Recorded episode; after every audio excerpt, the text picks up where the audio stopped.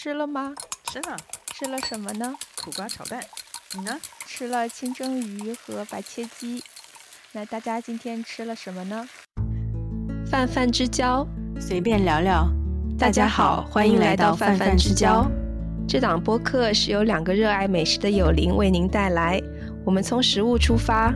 闲聊生活琐事、异乡见闻以及文化碰撞中的思考。我是敲鱼，一个兼职的甜品学徒。我是麻茜，一个退休的美食博主。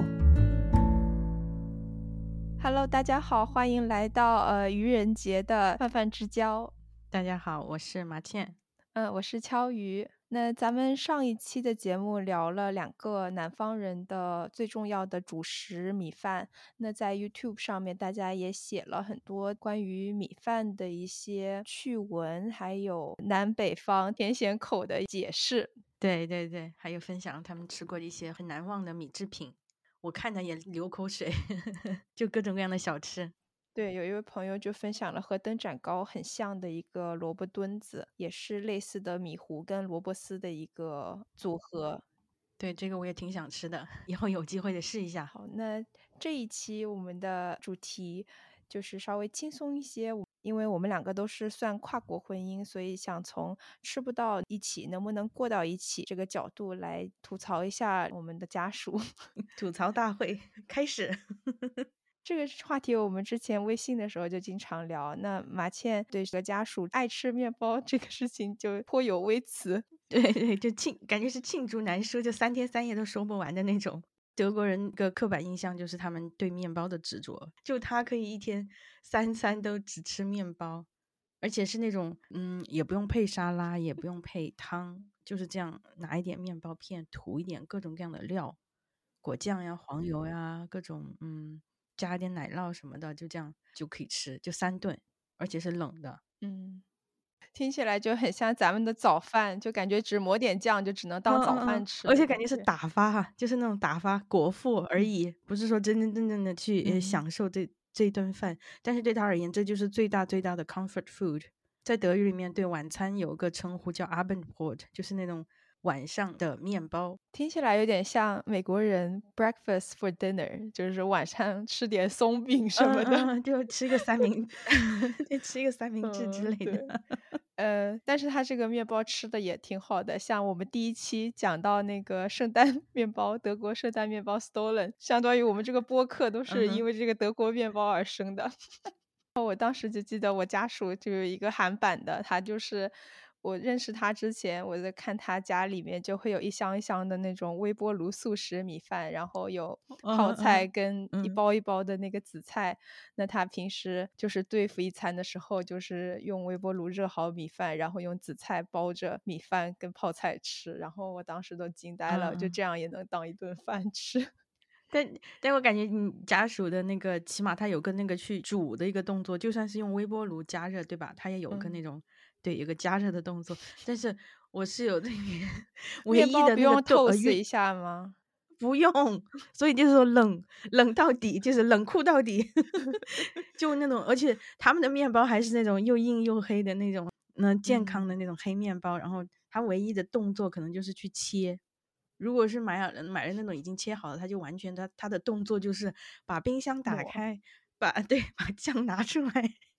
抹。仅此而已，然后可能加一点咀嚼的动作，然后我觉得亚洲人对那种热的食物还是有执念哈，嗯，就起码起码还是要热乎的，嗯，对，像我如果带便当，一定要是微波炉加热过吃的那种。我感觉日本人可能他们吃冷的便当也比较多，对我我很难很难接受这个，我也是，嗯。对，然后我家属就是除了这个米饭、泡菜、紫菜的这个组合之外，他对食物的重复性接受度也非常高。一段佳话就是二零一六年那个美国的墨西哥快餐 Chipotle，他们出了一个挑战，就是你一个月在他们餐馆吃十一次，至少十一次。但是这个其实不难，我觉得难的是他要连续吃三个月。然后这三个月之后，你就会。得到一个嗯奖励，就是你可以得到二十个人的 Chipotle catering。然后我们那天他就达成了这个目标。然后我们那天在 Chipotle 领了那个 catering 的菜之后，就请了大概十来个朋友来家里面吃 Chipotle，就摆开，但大家就说从来没有在。家庭的聚会上面吃过这么像工作餐的 食物，而且然后放在那种呃那种铝箔锡纸的对，然后那个 Chipotle 会给你下面加热那个蜡烛，对，然后吃完之后十个人吃完之后，因为它是二十人份，我们还剩下很多，然后再接下来一个月。我们又放在冷冻里面，又吃了一个月的 Chipotle，然后这个已经是这么多年前的事。他现在其实还不是很反感 Chipotle，但是我就是那一年吃完之后，我已经很少很少再去吃 Chipotle 了，吃伤了，所以就非常神奇。这个，你说你觉得这个事情能不能作为他的一个什么？他的人生简历上可以写进简历的那种一个事迹，来来证明他对他的那种。呃，什么执执着还是证明他的 毅力？对无聊食物的承受能力之强。然后我今天还去查了一下，就是这个活动，然后全美只有八万五的人就赢得了这个二十人份的 catering，我就觉得还是挺了不起的。我这边还有一个例子，我就记得有一次我和他去他小姨家做客，他们也是吃晚餐的时候端上来水煮的土豆，然后还有。香肠就没了，他们的两个国宝，他妈还去那个去找了一盒那个酸奶油，配着那个土豆吃。嗯嗯嗯，是的，因为他妈吃素嘛，所以他就只能吃土豆那餐饭，他就只能吃土豆。但是他一点没有那种说啊吃的不爽，或者是那那个他他觉得很很 enjoy。我就看他去拿了一盒酸奶油，然后哐的一大勺这样浇在那个 水煮土豆上面，然后就这样吃完了。我记得我当时对我当时就是吃了半根那个香肠吧，然后吃了一颗土豆，然后我完了以后，我室友悄悄问我，他说今天晚上委屈你了，就是哎，他说 I feel so sorry，他就跟我道歉，真的，因为那时候可能才去没没多久吧，他也他也了解我的饮食习惯，没想到一一过来就端出这种国菜。而且德国的煮的那个香肠是不是就是白香肠比较多？因为我在那个啤酒屋里面吃过煮的，然后端上来它是一个一周一周的那种汤，然后它就这样一个粥，然后上面就是里面就是清汤，然后里面有一根白色的香肠，就打开那一瞬间我都惊呆了，就是我不知道香肠原来还可以这样吃，所以它也是白的香肠他们是他们那个地区的一种特色的，还是血肠哦。哦，我还很意外，我说，哎，他们也吃就是血肠，就血灌的那种和肉灌在一起的那种肠，你知道吗？那个端上来颜色就不太好看，因为它是血肠嘛，就黑，是发黑的一条，然后配着两个白白的水 煮的土豆。你就感觉是那种饥荒年代，但是我觉得我家属现在就是已经有点返璞归真了，因为就是接受能接受各种各样的食物嘛，他现在就已经返璞归真到我觉得已经面临了一个新的婚姻危机，就是他现在可以可以喝下就是生蘑菇还有花椰菜的。Smoothie 不是真的觉得就是健康而喝，他是真的觉得好喝，还要让我也尝一口的那种。嗯，对他就是感觉学了医学方面的知识之后，就是进入了一个朋克养生的这个循 环，就时而喝一些这种让人陷入生婚姻危机的这种 green smoothie，然后时而又是可以去 Costco 买一个十八英寸的披萨，然后一顿吃完这种。我觉得这种就已经相互抵消了，就 就完对。就是白天 green smoothie，晚上就是饿到慌了，然后去买一个 Costco 披萨吃下。那就是对食物要求挺低的。我想起我室友大学时候的那个餐饮都是罐头，就是那种铁罐头啊，要要用刀敲开的那种铁罐头 的豆子汤，就那种 lentil soup，或或者就是。他连那个自己去煮意面，他都不想去煮。就是如果你要去做一盘意面的话，你要把那个意面单独煮熟了，然后要把那个酱、那个罐头酱也给它加热一下，然后这样搅和在一起。但是他呢，他就去买那种 ravioli 酱和那个 ravioli 都已经煮好了，在一个罐头里面的那种，他就吃那种。那个会加热吗？对对对，就加热吧，应该加热，我估计。所以就那个步骤：打开微波炉，放进。对对对，或者在那种罐头里。嗯嗯，他那时候的呃厨具哈，只有一个呃小奶锅，就是那种带带嗯柄的那种小奶锅哈，所以就哦，真的出奇的一致。加热以后，然后连锅端着吃嘛。嗯，对，你记得我们上期说那个 rabugi 吗？嗯，就是 ramen 加 tteokbokki，所以家属之前有的唯一一个餐具就是那个韩国的铜锅，就是把那个辛拉面放进去，就端着锅吃，嗯然后 就完了。对，呦因为那个速冻米饭它已经带那个容器了嘛，你都嗯不用，对你已经不用容器了，所以唯一的那个嗯餐嗯具就是那个铜诶让我。想起最近一段时间，我在小红书还有别的那种 social media 上面看到有一类的博主，他是那种糊弄学，就吃饭糊弄学啊 博主，就是有嗯一。些是留学生哈，有些是国内那种社畜，都是没时间做东西，也不会做饭，但是又要自己做饭省钱的那种，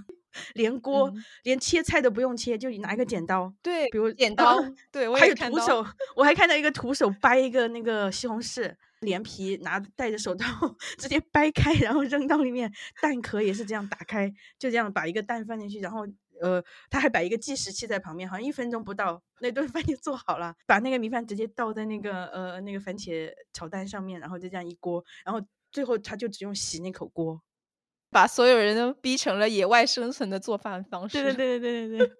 要求低的话，对我们两个就是经常要在厨房里做饭的嗯人，稍微也减轻一些压力。因为我记得你最近就分享这个 Trader Joe 的那个 shopping haul，就买会买很多那个 Trader Joe 的速冻的汤，对对对对然后他中午午餐就是这样解决。是的，是的，他就是，我觉得这个是很好的一个解决办法，因为他对吃的没要求，而且 而且那个 Trader Joe 那那几款汤，我觉得都质量挺高的，它它也没有什么添加，然后保质期也比较短，它就放在那个冷藏区里面。我每次去就每样都挑一点，它可能有七八款吧，那个汤就会经嗯常会有换着来，然后有有几款，其实每一款他都会吃啦，但有几款他会固定的去，比如鸡汤啊，然后有个杂蔬汤啊，tomato soup，他的最爱 lentil soup。再配上心爱的面包，这个时候他就有有 他的面包终于有了伴侣，而且这个汤还要是我给它加热，你还不能指望它自己去加热。嗯，自己自己的话可能就是没有烤过的面包配上没有加热的冷汤。或者说那个哦，它会加热，但是它要用微波炉。用微波炉的话，就是因为有嗯定时嘛，嗯，所以时嗯间到了那个就就停了。如果那个开的是嗯灶台的话，他要去盯着那个灶台，而且夸张到他我们搬过来，他都没有用过那个灶台，他有时候还问我，哎，要去按哪一个按键？要按哪？天呐，对对对，就已经到这种地步。嗯，我糊弄家属的方式就是我经常会买那个 Trader Joe 的半成品，但是他有时候也不知道那个是冷冻的半成品。然后我每次只要我用的是 Trader Joe 的半成品，他都会夸我今天做饭真好吃。所以这个东西非常非常的打击我做饭的自信心，所以我就是越来变得越来越不爱做，就是无一例外，只要他没有见过的，他就会夸说：“哎，今天这个饭挺好吃的。然后你又说，应该这个是舅做的，这嗯是舅做的，不是我做的。就是我们的亲舅。就是我给他热那个汤的话，比如说我还会 fancy 一点，就是给他加一点绿叶菜哈，是我自己的执念。我就觉得不管什么汤里面再丢一点那个绿叶菜进去，然后呢，嗯呃，对，就会放到碗里面呀，然后那个呃餐具给他搭配好，有的时候是直接送到他的那个房间里面，因为他在开会什么的。然后呢，他后来就会嗯夸我说：“妈，这顿饭太好吃了。”我说：“不是我做的。”我说：“是舅，是舅。”然后但是是你帮我加热的呀。嗯，对，所以很容易糊弄这种要求不高的人。嗯，对，而且他们两个其实对饥饿都不是很敏感，嗯嗯嗯，就不像嗯咱们俩，咱们俩就是到点就得吃点东西，就算不饿也要做一也要垫两口的那种。但是他们好像都特别经得住饿。对，我就从来没有经历过见到他有那种 hungry，就是那种 hungry and 嗯 angry 在一起的那种嗯 hungry，他没有那个，我就很多。嗯我也很多，我临近下班时间，我就整个人非常 hungry。就这个事情对我太重要的那种感觉，就真的是委屈的那种，被、嗯被饿到的那种。对，像他的话，他经常就可以不吃早餐，因为他起、嗯他要睡觉嘛，就他起得晚，然后如果能睡一多一分钟是多一分钟，他绝对不会说像我们一样头头头一天哈，起码就准备一下第二天要吃的呀，或者嗯是在脑子里面已经有有想的说第二天早上我就起来要吃什么。对，他就不会说想到头一天去准备一嗯下呀什么的，或者想计划一下第二天吃什么。然后第第二天起来就，如果我没给他做咖啡，或者是没给他呃煮个水煮蛋呀，或者他可能就真的他就不吃，你知道吧？他就不吃。嗯，对，都是间歇性断食达人。就我觉得这种东西执行起来对他没什么难度的。一直到中午，可能如果我不主动去问他说你中午想吃什么，我顺便给你做哈的话，他就不会主动说，哎，能不能帮我做一个什么什么，或者说，嗯，我有点想吃什么什么，就没有这种的，从来没有这样的。嗯对对我感觉我们俩都是时不时会想念家乡的某个菜，然后会自己做来吃一吃，满足一下口腹之欲。这种是是，是的，对，他们就感觉像能活 活着就行，就能 吃饱就行，能填肚子就行的那一种。我就我感觉他们那种心理的饥饿感不明显哎，我们的话可能就是生理的饥饿，然后带动了更多的那种心理的饥饿。嗯，对，他们可能不会想到特别想要吃什么，因为对食物本身食材也不是特别了解，就是他知道的知道的那个品类可能本来就不及我们要多。嗯嗯嗯，是的，是的，是的。嗯，像我家属就是认识我之后才他说了一句话让我觉得好气又好笑，他就说认识你之后我才开始学会了吃水果，因为我觉得我们从小到大就是至少我爸妈就会一直就鼓励我要吃各种各样不同的水果。是的，是的，就感觉饭后固定。对，男生可能就没有这个习惯，感觉要吃点水果。我们家的话，就是他对食材那种不了解，已经到是没有没有没有基础教育的人吗？就是他，如果我让他去买菜的话，给他写了那个 shopping list，他照单去买的话，他每一样他都要发一个东西过来问我是不是这个，就是最最典型的就是韭菜大葱，这个这个还 OK 啦，就还能还能理解哈，就是分不清韭菜。稍微有点相似，嗯嗯嗯嗯嗯，但是他就如果我让他去买买肉的话，比如说上次让他买那个 pork chop 带点一个骨头的那种肉猪肉，然后他就去把所有的那个他去到 Trader Joe 每一张那个肉的照片他都给我发了，然后问我是不是这个，然后里面就有排骨、牛尾骨、什么羊排，还有什么里脊这种。我说 pork chop 是什么？它上面不是有写吗？每一个上面不是有写那个英文名字吗？对啊，对啊，然后他就不知道，然后他就觉得，因为他看那个像 lamb chop，像那个羊排啊什么，不是都有骨头嘛，然后、对他就啊不知道，就每一张都发过来，然后我真的是 这样发飙嘛，我这种你问一下别人，或者说我就觉得天呐，不可思议，最后买回来，他终于买到了那个 pork chop，买回来呢是臭的，就啊，他买回来，我一看。千挑万选。对对，还是买了臭的。嗯他他他都没有那个 sense，因为那个你知道那个 Trader Joe 那种包装盒是那种塑料封着的嘛，那个薄膜已经就是胀起来了，已经胀气嗯了。这样的话，你就知道它里面已经腐坏了嘛。但他就买回来，然后他说：“哎呀，我买到了最后一盒 pork chop。殊不知那是最后一盒是有原因的。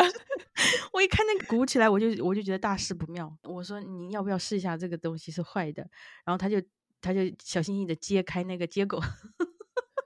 就被熏到了，然后他马上又跑回去那个 Trader Joe 去退掉这个东西。然后就嗯就真的，我跟你说，只要他去买菜，都会出现这种问题。上次是我们一起去买，然后我跟他分开行动，我说我去这个区买什么什么，然后你在那个区帮我买一点呃水果呀，看到什么新鲜当季你买一点吧。然后他就很跟兴高采烈去买了两个那种丑橘哈，Sumo Orange 那种。我也没太在意嘛，然后回到家我看了一下，因为我把那个丑橘拿在手里，我就觉得不对劲，它非常的大，然后就是那种 size 是最大的，但是因为拿在手里美国这边都是论个卖的这个臭啊，对对对，是他这、嗯对对，他就论个卖，所以他说论个卖的，我就拿了那一堆里面最大的两个，我是不是很厉害？不用把那个皮剥开，我就知道这个肯定是那种不好的那种橘子，真的是你拿在手上有感觉的。就会干掉里哎面的。呃，对对，就是就像那种康心萝卜，里面是嗯康的，没有任何的汁水，是糠掉的。然后我就想起我们去买西瓜，对吧？我们都还噔噔噔敲嘛。然后他每次就问他说：“你怎么知道这个瓜是好的还是坏的呀？”我说：“这种都是江湖经验，是感觉。”我说：“我也形容不出来。”我说：“你真的就是你能听得到那种一种回响哈。”反正我给他解释半天，他也不懂。就是我觉得嗯就有点类似，就对食材的不了解。对，嗯家属对食材不了解的原因，可能就是婚后甚至婚前，他们都没有深度的参与到那做饭这个家务里面来。嗯，对，像不知道你家属是不是这样？嗯，我觉得是的，因为他从小可能跟就是祖辈爷爷奶奶生，在做家务方面，他就离家之后，他可能洗衣服，这个这个他以前就是特意在 YouTube 查过怎么用，就是离家之后会去查怎么用洗衣机，然后他那种叠衣服也是叠的超方方正正的，也是在 YouTube 上学的。但是做饭这个事情就是，呃，可以外包嘛，因为大学里面他可以有那个 dining hall 吃饭的地方，然后他就认识了我。就是 我可能也是出国之后才开始，就是加入这个新东方这个学校的。但是 我觉得女生多多少少好像都会，至少为了自己的健康着想吧，也会学一两个家常菜啊，这样子就慢慢的手艺，虽然说也没太好吧，但是就是能吃。对，但是感觉他自从就是认识我以来，他可能就解决了这个做饭的这个问题，就是从爷爷奶奶这边转嫁到了我身上。哎，不知道你家属的爷爷奶奶那一辈，他们会不会就做很多，就自己做？他们会，他们都是在家做韩餐比较多。嗯嗯嗯嗯。我们家的话，他的话就是他觉得他他觉得说。客观来说，他觉得他妈妈做的菜也一般啦，然后 因为也是罐头 啊，对对对对，是的，速冻速食的为主。他们那个年代六七十年代的那个妈妈，然后我就觉得他在厨艺方面没有任何的，可能跟他自己也不喜，跟他自己不喜欢吃也有关系吧。就他自己也不爱吃，所以他也不会去做。然后成长的那个经历来说，他也没有接受过很好的，我觉得那种 home cooking 的那种教育吧。嗯，我记得结婚，我们结婚的时候，我我还没有去德国之前，他我会跟他天天都有视频，然后他就会正好下班嘛，他就在做饭，然后也是叫看他在开罐头，然后可能最多一两次会会加一点点什么胡萝卜进去，就切的那种胡萝卜进去，然后耶，然后就没有了，然后点披萨，对对对。我我记得我才我搬跟他搬到一起的时候，他的抽屉里面很多那种呃外卖单子全是披萨，真正的那种做饭我觉得都没有见到过。嗯，然后他妈也交代他说：“哎呀，你你出去生活了，第一件家用电器应该买洗衣机。”嗯，真的，他第一个第一个月的工资就拿去买了一台洗衣机。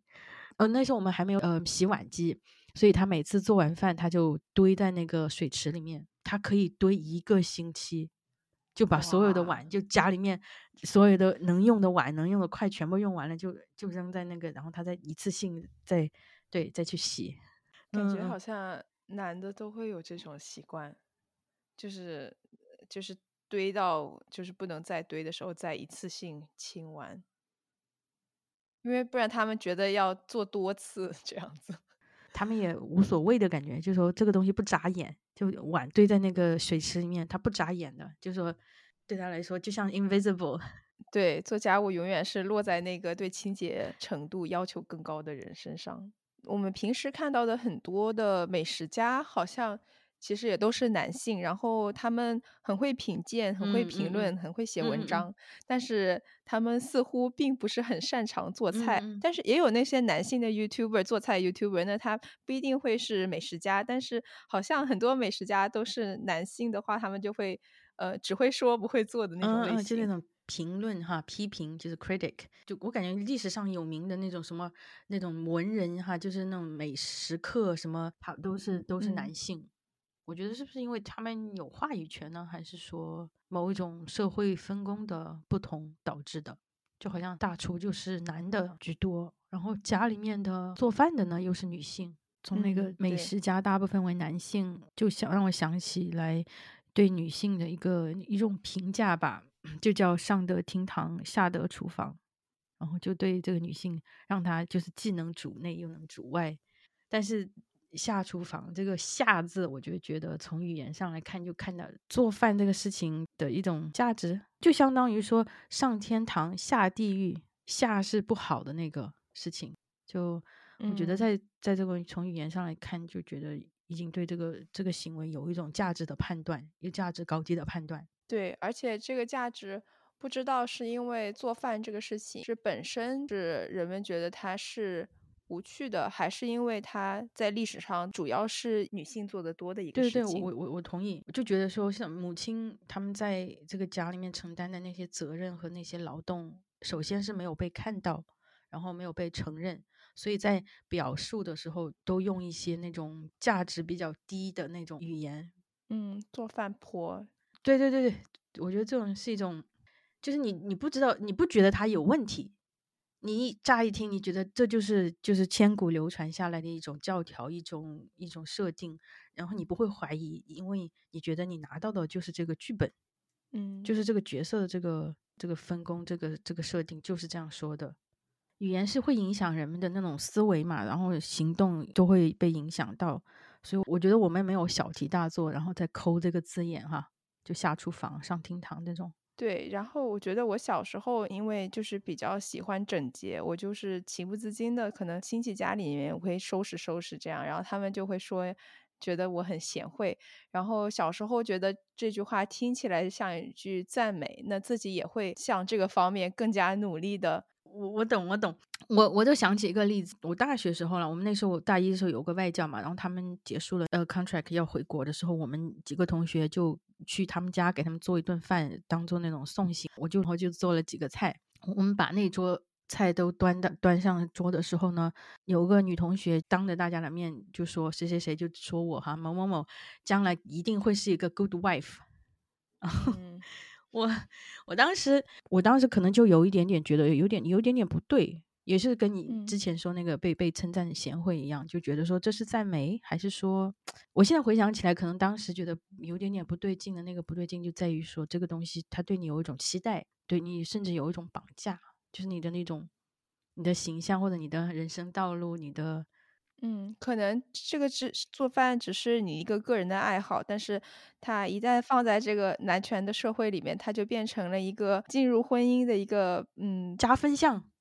对，一个加分项。这延伸到我后来做美食博客的时候，呃，有一类的留言吧，就不是某一个，大概都是说哇，当你的呃老公好幸福呀，嗯，能天天吃这些菜。嗯，呀，我觉得有点类似，我的那个感觉有点类似，就是说这是赞美，还是说也是某一种呃角色的一种期待？对我当时，我记得我有一次真的回应了，我回应了一下，我说谢谢，嗯，谢谢你的那个夸奖，嗯，但是我我是说做菜首先是是为了满足自己，我说我自己可以做自己想吃的东西，然后摆盘呀、搭配啊这些，然后拍照啊这些，都让我觉得享受到了一种创造的快乐，我觉得我在创造，对。嗯，没错，不是说嗯，为了让呃我的老公呃开心幸福。嗯，对我做烘焙的时候也会收到这一类的评论，但是也是特别明显的，我知道我就是做的过程中很快乐。他其实根本不喜欢吃甜食，我只是为了享受我制作的这个快乐，不是取悦任何人，为了去。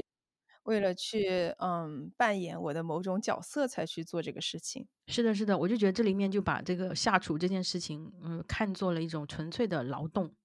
但是呢，就是我们自己做的过程，才觉得说它其实集集合了很多很多的能力，比如说统筹安排呀，还有各种时间管理，嗯，还有一些美学上的创作，嗯，包括用什么盘子呀，配什么。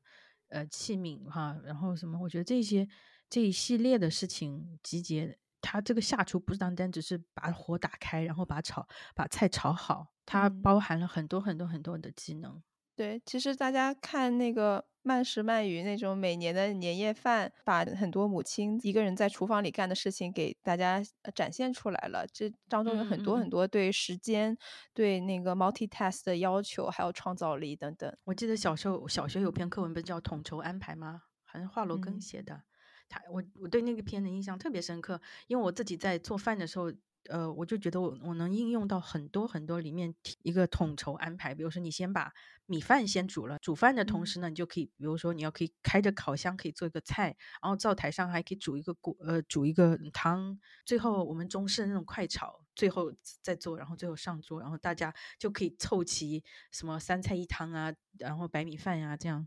所以每次都会想到这种，然后对，包括对食材新鲜程度的判断，就是说这包菜今天必须要吃完了，然后能放久一点的菜后面再吃。我觉得这些里面真的是包含很多很多的 effort。其实这些技能在专业的厨房里面也都是有展现的，就比如说我们因为。要做泡芙的话，这个烤的时间可能要四五十分钟，那我们就会先把泡芙准备好放进烤箱，然后现在再准备其他只用用到锅的东西，再准备这些时间运用比较短的东西，其实都是非常专业的技能，在家庭厨房里也是。嗯嗯但是我觉得现在这个时代的那些明星主厨啊，都会有很多像电视节目啊、Netflix show 之类的。但是大多数女性在家里面日复一日这种下厨的劳动，依旧还是被忽略的。嗯嗯，是的，是的。一旦这个事情，如果你性转之后，哈，就说如果同样的事情，如果是男性在做，然后他就会被甚至会被视为一个典型，然后被赞美，被拿出来那个高声的歌颂，对不对？对，网络上有那那种不是很流行那种什么给老婆做月子餐三十天不重样，然后就会很多很多人来点赞啊，然后什么热搜啊，就是因为稀少，所以才得到那么多的赞。嗯嗯，对对对，一个女性哈，如果她给她患了新冠的丈夫在做病号饭，她会去晒吗？说十天给给老公做那个阳康病号饭，都没人来点，对吧？这种就很不公平。对。而且大多数男性他可能就是在重要节日的时候才会露一手，然后这种也会大受褒奖。这种行为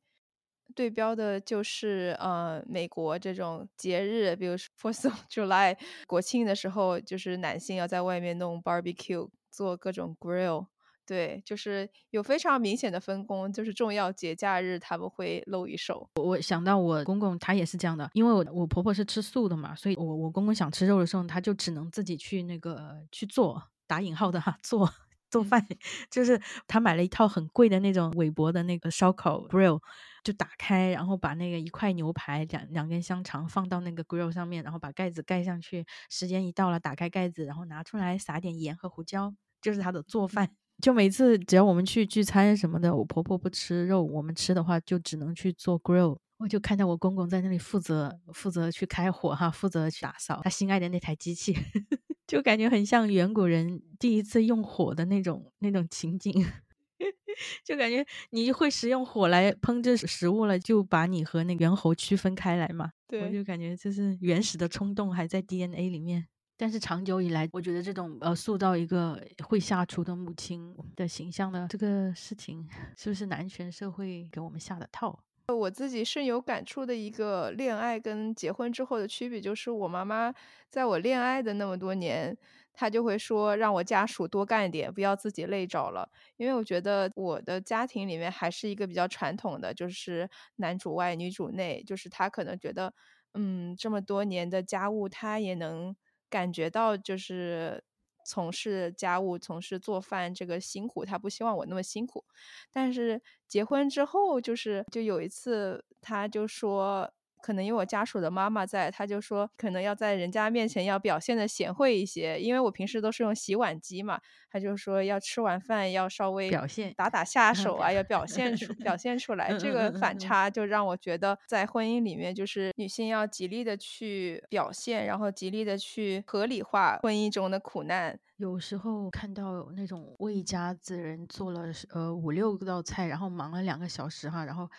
最后他都要给自己呃总结说啊，看着一家人吃着开开心心的，我的所有的辛苦也值得啦。就这种，嗯，我觉得有的人是真心实意的啦，觉得这样的付出和这样的劳作是自己真真正正想的。但是我觉得有部分的会有一点点自我感动和自我催眠的那个在里面，就觉得说这样的劳动就是你说的合理化嘛。我之前认识一位女领导，也是她跟我倾诉过类似的想法，就是她自从孩子出生之后，就是生活除了工作以外，就是绕着孩子跟家庭转的。嗯嗯。但是孩子都离家之后，她就发现自己没有了什么爱好，就是即使有闲暇，也不知道要去做什么。而她发现。她的丈夫就是自从孩子出生之后，她一直保留着自己原先的打猎、打高尔夫球的爱好。她每个周末依旧和她以前的朋友去从事这些爱好。但是可能是因为宗教的原因，他还是会觉得这些就是自己该做的，然后自己乐于去承受这一切。虽然是文化背景不同，但是好像给女人下的套又是出奇的一致。嗯嗯，其实从心理学的角度来解释的话，我记得有一个概念叫做那种 implicit rules，应该叫内隐规则吧，有点像潜移默化。就这个东西，因为你觉得长久千百万年来都是这么过下来的。你就被规训、被教化成这种，就内化了，你就觉得是这是应该的。就像你说，你的领导他觉得他应该是围着小孩围着灶台转的。嗯，所以我就想到说，有时候比如说约到一个也是一个当了妈妈的朋友出去逛一下街，或者去吃去去享受一下那种 me time，他都会心里面会想，哎呀，我现在是不是在外面吃喝玩乐，没有管小孩了？他们有没有吃好？然后我现在出来是不是有点有那种 guilt，就是那种愧疚，有愧疚感。嗯，但是男的话，他如果你一个男的他出去跟朋友去喝酒呀，去什么看球呀、打游戏之类的，他不会有一丝一毫的说，哎，我现在是不是应该做饭了呀？或者说，嗯，对，呃。妻子在家里面有没有吃好之类的？我就突然想到阿里旺，他在那个脱口秀里面就说，他老是被问怎么 balance work and family，然后说从来没有男性被问过这个问题。啊，对，是的，是的，是的，是的，这种就是内隐规则嘛，就是他就就是你这个社会，这个男权社会，这个他给你的那种教条，然后，然后呢，他又一方面给你规定哈，就是要这样这样做才是个好妻子、好太太，然后呢，他一方面呢又把那些所谓的符合他们标准的那些好太太、好妻子送上那种神坛，把他们当做一个典型揪出来，然后就大肆宣扬，就像那种我记得广告片里面出现的妈妈的形象，永远是那种穿着一个开衫。头发是有点凌乱，然后还有几缕头发这样垂在那个额头，围着围裙，然后一个人在那个厨房里面忙活，然后家里面，呃，老人小孩就在外面，然后等他把一桌菜端到桌上的时候，然后他就会用手把那个头发别到耳后，然后再用手背往额头上的汗擦一下，然后露出满意的微笑。就我就觉得这种形象塑造和传播，就让所有母亲和妈妈不自觉的往那个形象上面去靠。周围的人，你呃你的丈夫也好，你的嗯公公婆婆也好，甚至包括你自己的家长也好，他都对你有这样的一个期待，就觉得说，你看，嗯，好妻子、好妈妈是这样的。我就觉得这种这种也是一种教条、一种规训吧。就像我们小时候的玩具，不知道你有没有就玩过那种一小套茶壶啊，或者是过家家用的厨具啊。全部都是粉粉嫩嫩的，就是好像是女孩子就应该玩这些厨具、茶具这样的。从一开始就已经给你规定好了你的这个社会的角色。我记得 Michael Pollan 在书里面提到，就是七零年代肯德基他打出的一个很大的广告，就是写的是 Women's Liberation，相当于把快餐用来解决这个男女家务分工不平等的一个 solution。嗯嗯。他的这个服务的对象就是女性，当然没有提到这个家务就是需要男女来共同分担的。By default，就是女的该去下厨，该去做家务，所以广告片里面这种宣传也是以这个为导向的。嗯。我就想起来，说到 KFC，我就想起来那个《Little Miss Sunshine》阳光小美女里面有一幕嘛，就是她那个妈妈刚去医院把那个自杀未遂的舅舅接回来，然后路上就顺便买了 KFC 的全家桶，还有饮料啊、玉米啊那种沙拉的那种哈，一一整套的。然后回到家呢，他迅速的把那些盘子分好，然后杯子摆好，然后他就叫每个人就叫过来吃饭了。然后他还说了一句，说每个人都要吃一点这个沙拉哈，就感觉那一幕就觉得说是妈妈好像是作为一家人的健康责任第一负责。责人吧，他在生活里面他的那个角色的那个责任就包含了一定要让每个人都吃饱吃好，但是没有人觉得这个责任其实是每一个人自己的责任。下一幕就是他那个暴躁的外公出场了嘛，第一句话就就对着那个。那一桌 KFC 全家桶就在大骂，就各种 F word，大姨就说你你每为什么每天都吃这个该死的这个炸鸡啊？能不能换点别的呀？那个爸爸就来打圆场嘛，就就让他不要那么暴躁，说如果我们每个人都会自己做饭的话，你就不用来抱怨了呀。嗯，我又觉得这一幕又很典型，就像你说那个 KFC 的那个广告嘛，妇女解放。对，永远是为妈妈帮忙。对，就快餐广告，它都是披着女权主义的外衣，然后永远都是试图在减轻母亲的责任，而男性在这个话题中永远是消失的。他觉得说，我还我还给你，我还帮了你嘞，你应该来感谢我。嗯嗯，而且没有从根上反省自己，就没有反省说，作为一个在那个家庭里面平等的那种责任人哈，他也应该承担相应的家务。就他们的系统设置就没有这个设置，男权社会设置。我又想到阿里旺在自传里面 说，她有一次她老公就是偶尔换换尿布，就会被各种夸奖，说啊，他真是一个 modern good husband。但是她说她自己就是孩子刚出生就要跟他皮肤相贴，有这种这叫什么 skinship，然后那个小孩就把屎拉在他身上，然后即使是这个，他可能也不会享享受到同样的赞美。对对，是这样的，是这样的。你辛苦了一整年，然后那个 credit 最后是被你的老板抢走了，因为对他拿着你，他做了一件很小的事。嗯，是的，是的，是的，我觉得就是这样的。我觉得在权力结构、就家庭这种，还有职场这种，都都很很明显。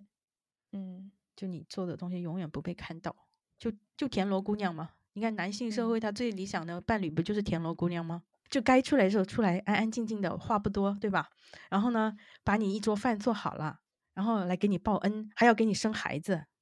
然后还要长得年轻貌美，就是田螺姑娘。你想想，田螺姑娘承载了多少男 男权的那种那种理想？对，就是从。最完美的就是从母亲，然后有一个田螺姑娘接她的生活。是的，是就无缝过渡嘛。嗯，从妈妈到妻子就是这样的过渡下来。就说如果是一个田螺小伙怎么办？如果女性，对，如果出现了一个田田螺小伙，那种安安静静的做家务，还会做饭，然后身材健美，然后对吧？如果用女性的视角去凝凝视他，这样心转一下就觉得很荒谬，对吧？是吧？是吧？嗯嗯嗯。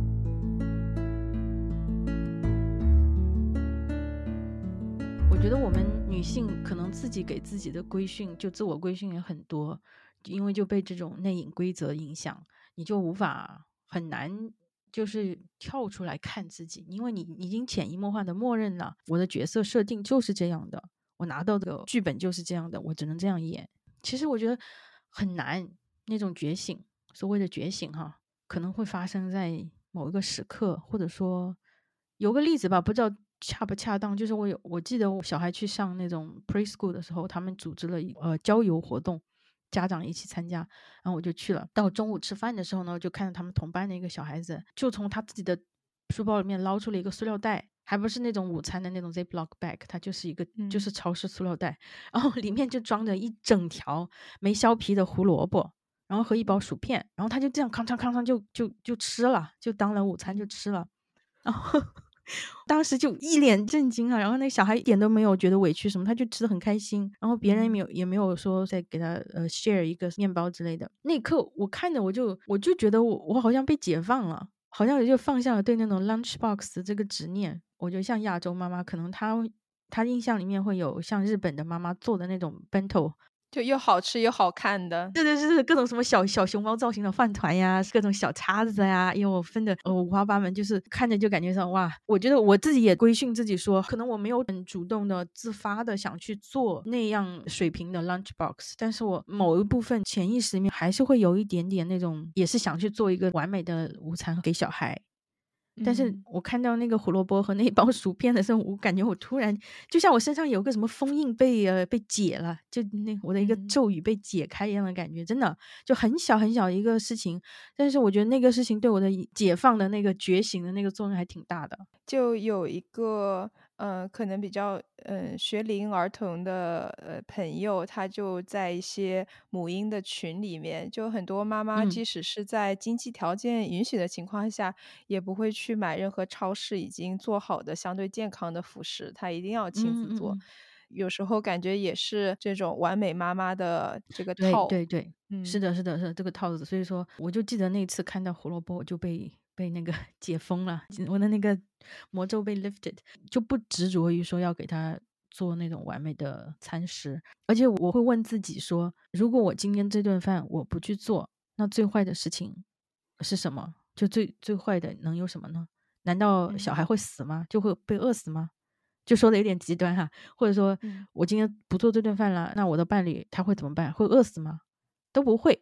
他们都不会死，对吧？他不会因为我没有做这顿饭而呃死掉。所以呢，他们会 figure it out。冰箱里有那么多微波炉食品，或者说罐头食品，还有外卖可以去点，还可以去直接开车出去餐馆去吃。所以就是我们自己要给自己解套。就像你说那个辅食，他可以去买呀，他为什么要自己亲自做？而且有的我太看到有些很极端的，就是那个做辅食的水都只能用某种高端的那种纯净水，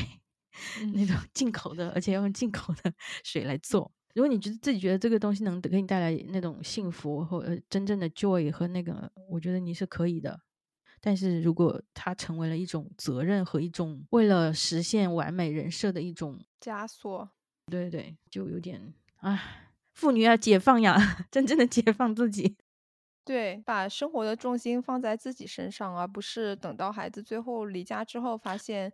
你并没有自己的生活。就像那种空巢老人嘛，或者是全职妈妈，她有很大的失落都是来自于说那个人走了，就你的服务的对象。他已经不再需要你的服务了，就自己又没有别的事情可以做，他就会把一个人的那种价值感啊、什么成就感、存在感都会绑定在唯一一个对象、一个事情身上的。一旦那个东西或者那个人消失了，或者说他没有按照你的期望给你回应，他就会产生那种很，我觉得甚至会有点那种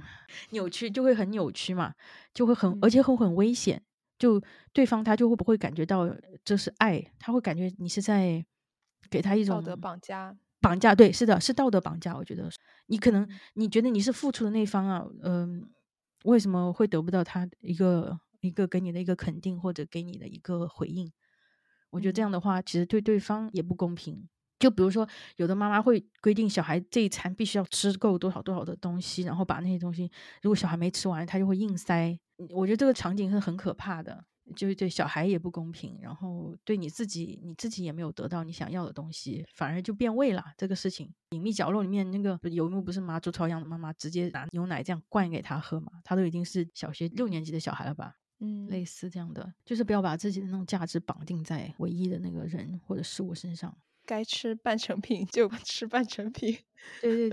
对，利用各种现代化的设施，不用自我感动的觉得说，呃，一定要用手洗的衣服才干净。或者说一定要用抹布跪在地上擦那个地板才会干净。你的洗碗机、拖地机、洗衣机怎么不用？因为你在做这个事情的时候，你会觉得说，你看我都是亲自去洗给你洗的衣服，我亲自给你做的饭，然后你还不知道感恩戴德，嗯，这样的话也会形成一种绑架嘛，道德绑架。然后也要让伴侣进入这个呃分工的角色里面，特别明显就是我独居的时候，可能觉得给自己做饭一人食还挺开心的。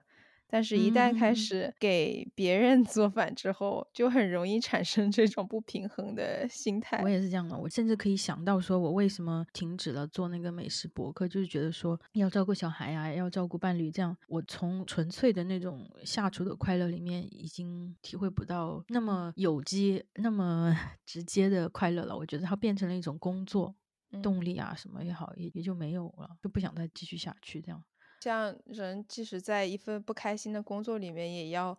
嗯，按下暂停键。我觉得，就是作为母亲，作为妻子，这个东西也是可以暂停的。是的，是的，就是说，就是我们要把那个东西解套，就是说，你不要觉得这个事情是天经地义的，就是你就应该作为妈妈，我应该什么什么，作为爸爸。我应该什么什么？作为妻子，我应该什么什么？我觉得那些应该，现代的法律里面有没有规定说妻子必须要完成多少多少小时的家务吗？或者说规定要做饭都要是妻子吗？法律都没有规定的事情，那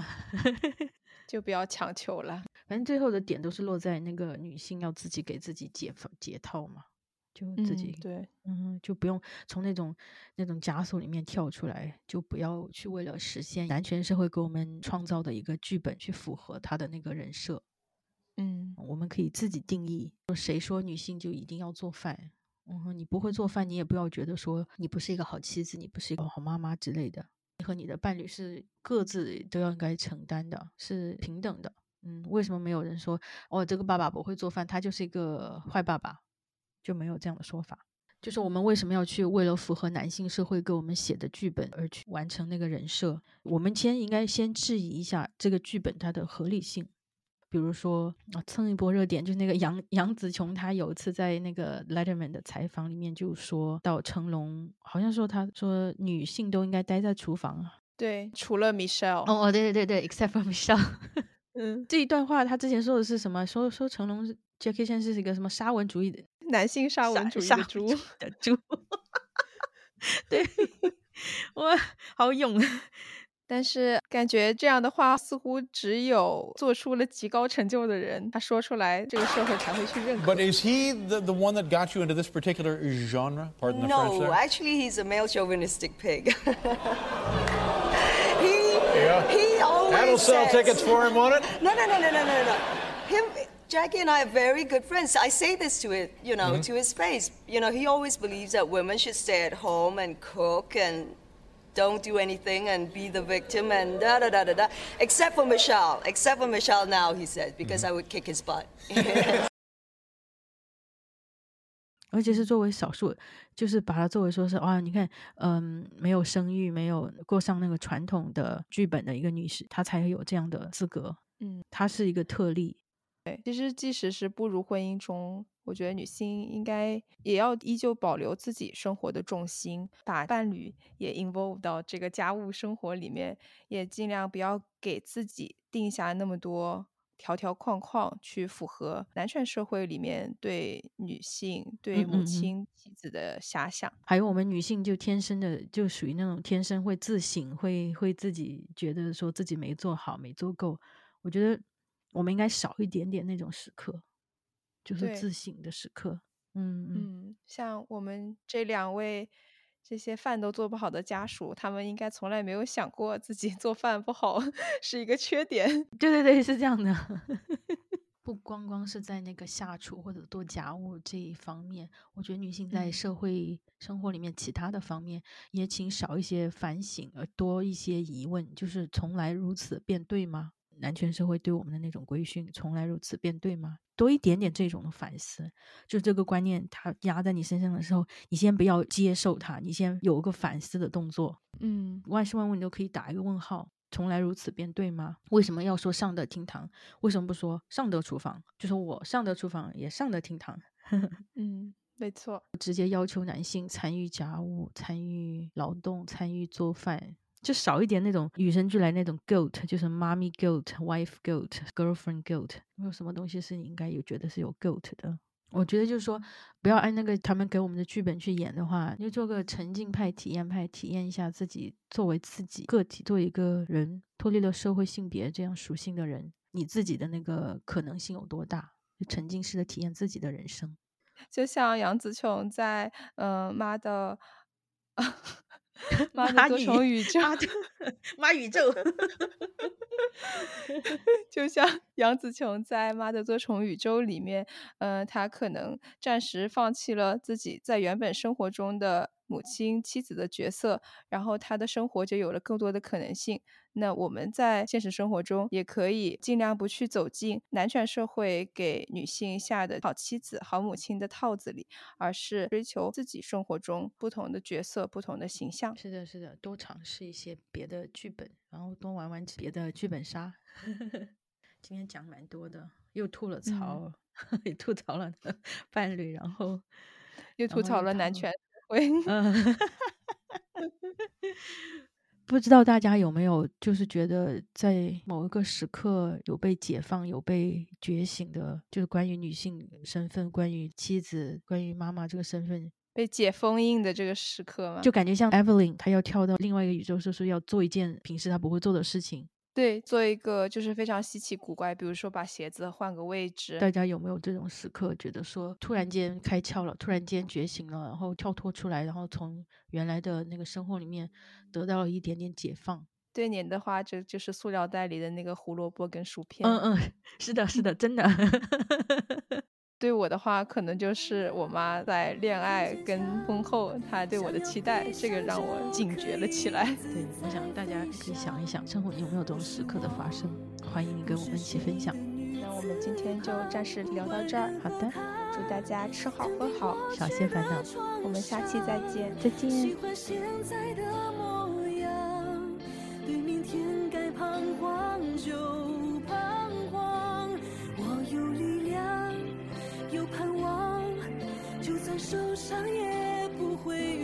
极善良，我是我，在我心里最重要，不需要逞强，没有成为理想那个他，却靠近更像自己的愿望。